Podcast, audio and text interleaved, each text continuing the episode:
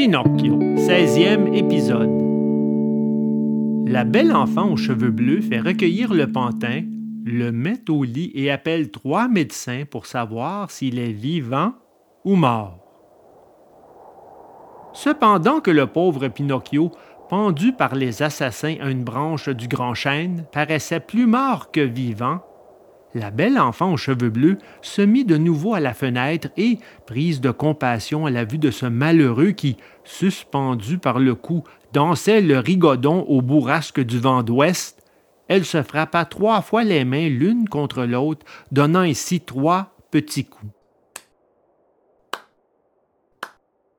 À ce signal, on entendit un grand bruit d'ailes qui volaient avec une fougue impétueuse, et un énorme faucon vint se poser sur l'appui de la fenêtre. Qu'ordonnez-vous, ma gracieuse fée dit le faucon en se baissant le bec en guise de révérence, car il faut savoir qu'en fin de compte, la petite fille aux cheveux bleus n'était autre qu'une bonne fée qui habitait depuis plus de mille ans près de cette forêt. Vois-tu ce pantin pendu à une branche du grand chêne? Je le vois. Eh bien, vole immédiatement là-bas. Romps de ton bec puissant le nœud qui le tient suspendu et pose-le délicatement sur l'herbe, au pied du chêne. Le faucon s'envola et revint deux minutes plus tard en disant Ce que vous m'avez demandé a été fait. Et comment l'as-tu trouvé? Vivant ou mort? À le voir, on le croirait mort, mais il ne doit pas encore l'être pour de bon, car à peine ai-je défait le nœud coulant qui lui serrait la gorge, il a poussé un soupir et balbutié tout bas. Maintenant, je me sens mieux. Alors la fée frappant des mains fit entendre deux petits coups. Et l'on vit apparaître un magnifique caniche qui se tenait droit sur ses pattes arrière, tout comme un homme. Le caniche était habillé comme un cocher en livrée de gala. Il avait sur la tête un tricorne galonné d'or, posé sur une perruque blanche dont les boucles lui descendaient plus bas que le cou. Il portait une veste longue couleur chocolat, avec des boutons de diamants, et deux grandes poches pour mettre les os que sa maîtresse lui donnait à déjeuner. Une culotte courte en velours cramoisi, des bas de soie, des petites ballerines et, par derrière, il avait une sorte de fourreau de parapluie en satin bleu pour y mettre sa queue quand il commençait à pleuvoir. Sois gentil, Médard, dit la fée au caniche. Fais vite atteler mon plus beau carrosse et prends le chemin de la forêt. Quand tu seras arrivé au grand chêne, tu trouveras étendu dans l'herbe un pauvre pantin à moitié mort. Ramasse-le délicatement. Dépose-le de même sur les coussins de la voiture et amène-le-moi ici. Tu as bien compris. Le caniche, pour montrer qu'il avait compris, agita trois ou quatre fois le fourreau de satin bleu qui abritait sa queue et partit à la vitesse d'un coursier. Peu après, on vit sortir de l'écurie un beau petit carrosse couleur ciel, tout plein de plumes de canaris et tapissé à l'intérieur de crème fouettée et de biscuits à la cuillère.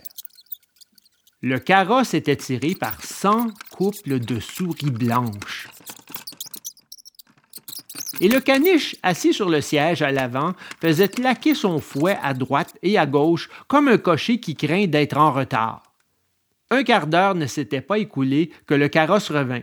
La fée, qui attendait sur le seuil de la maison, prit dans ses bras le pauvre pantin et l'ayant porté dans une petite chambre au mur de nacre, elle fit tout de suite appeler les médecins les plus connus des environs. Les médecins arrivèrent immédiatement. Les médecins, c'est-à-dire un corbeau, une chouette et un grillon parlant. Messieurs, dit la fée, s'adressant aux trois médecins réunis autour du lit de Pinocchio. Messieurs, je voudrais que vous me disiez si ce malheureux pantin est mort ou vivant. À cette requête, le corbeau, s'avançant le premier, tâta le pouls de Pinocchio, puis son nez, puis son petit doigt de pied, et quand il eut bien palpé tout cela, il prononça solennellement les mots suivants. Ah, ah, à mon avis, le pantin est tout ce qu'il y a de plus mort. Mais si par malheur il n'était pas mort, nous aurions la certitude qu'il est vivant. Je, je regrette, dit la chouette, de devoir contredire le corbeau, mon illustre confrère et ami. Selon moi, au contraire, le pantin est toujours vivant. Mais si par malheur il n'était pas vivant, nous tiendrons la preuve qu'il est véritablement mort. Et vous, vous ne dites rien? demanda la fée au grillon parlant. Moi, je dis que la meilleure chose que puisse faire un médecin prudent quand il ne sait pas que raconter, c'est de se taire. Du reste, la physionomie de ce pantin n'est pas nouvelle pour moi.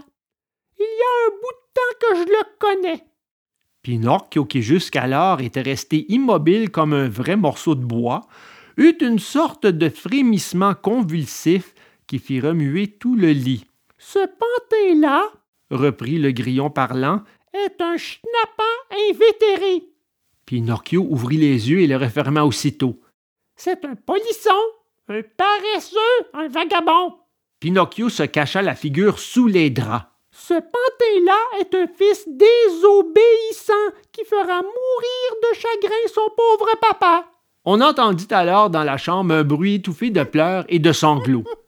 Imaginez leur stupeur à tous quand, ayant un peu soulevé les draps, ils s'aperçurent que c'était Pinocchio qui pleurait et sanglotait. Quand la mort pleure, c'est signe qu'il est en voie de guérison, dit solennellement le corbeau. Quand la mort pleure, c'est signe qu'il n'a pas envie de mourir.